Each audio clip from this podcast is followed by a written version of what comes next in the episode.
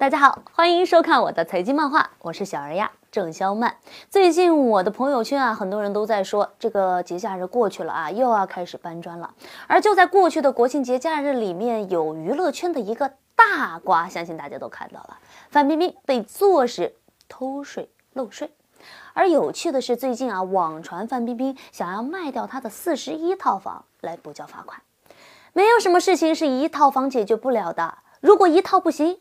那就来四十一套吧，但是遇到冷清的市场，不动产到底能不能救命，也得打个问号。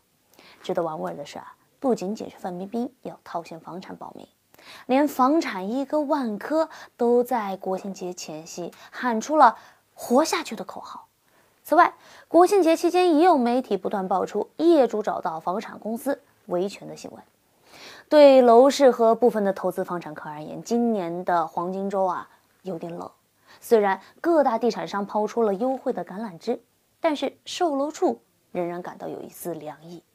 咱们德林社从网上查询了最新的房价数据，可以发现，除了北京房价显示上涨之外，其他一线城市如上海、深圳、广州都有下跌。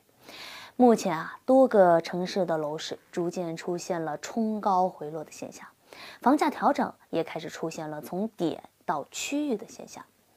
咱们听到有一位小伙伴的真实感受说啊，即使是首都北京一些区域的房价，那也是有价无市啊。一些区域的房子挂牌价从八万多不断的向下降价，这对于常年火爆的中国楼市来说不太寻常。而令人心惊的是，万科在深圳举办的秋季例会上，竟然喊出了“活下去”的口号。作为多年的行业龙头了，郁亮将活下去作为万科未来三年的终极目标。而实际上，中国的多数房地产公司日子啊都不太好过，因为他们都面临着资金紧张的巨大压力。上市公司万科、碧桂园。华夏幸福二季度的经营现金流同比去年二季度都有下滑。从整体情况来看，整个地产行业的资金链依旧紧张。从今年的二季度报表来看，我们看到诸如万科、保利、中国恒大、融创等等啊，他们的资产负债率依然是高企不下。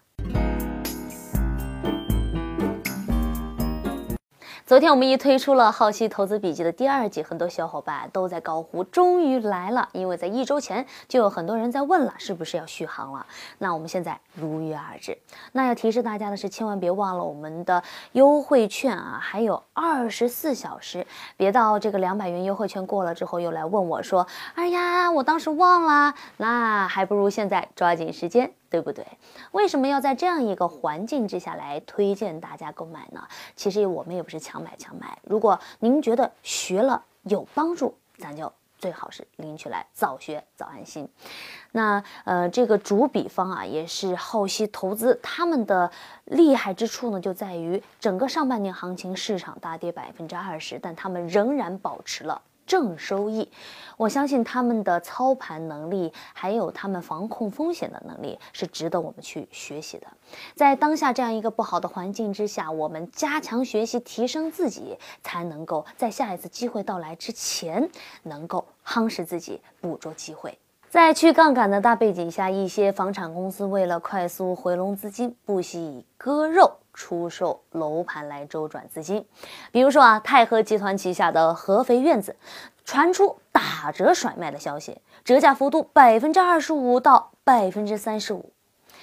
然而，君有意，妾却无情啊！房价降价的消息传出之后，售楼处却出现了业主维权。大家真的以为房产公司愿意降价来销售吗？实际情况是，除了房产公司有自身资金紧张原因之外，国家对于地产行业的严调控也是一个关键的因素。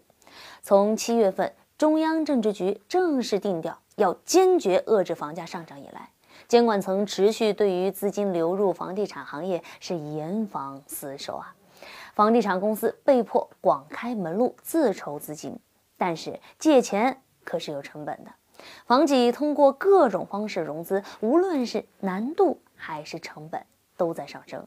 而值得关注的是，深圳一家中型券商内部对于股票质押融资业务的立项标准为：上市公司全部股票质押比例不得超过百分之五十，今年一二季度利润不能为负，负债过高的行业，比如地产行业不接，某些保险系手中的股票不接，这对于资金链紧张的上市房企来说，无疑是雪上加霜。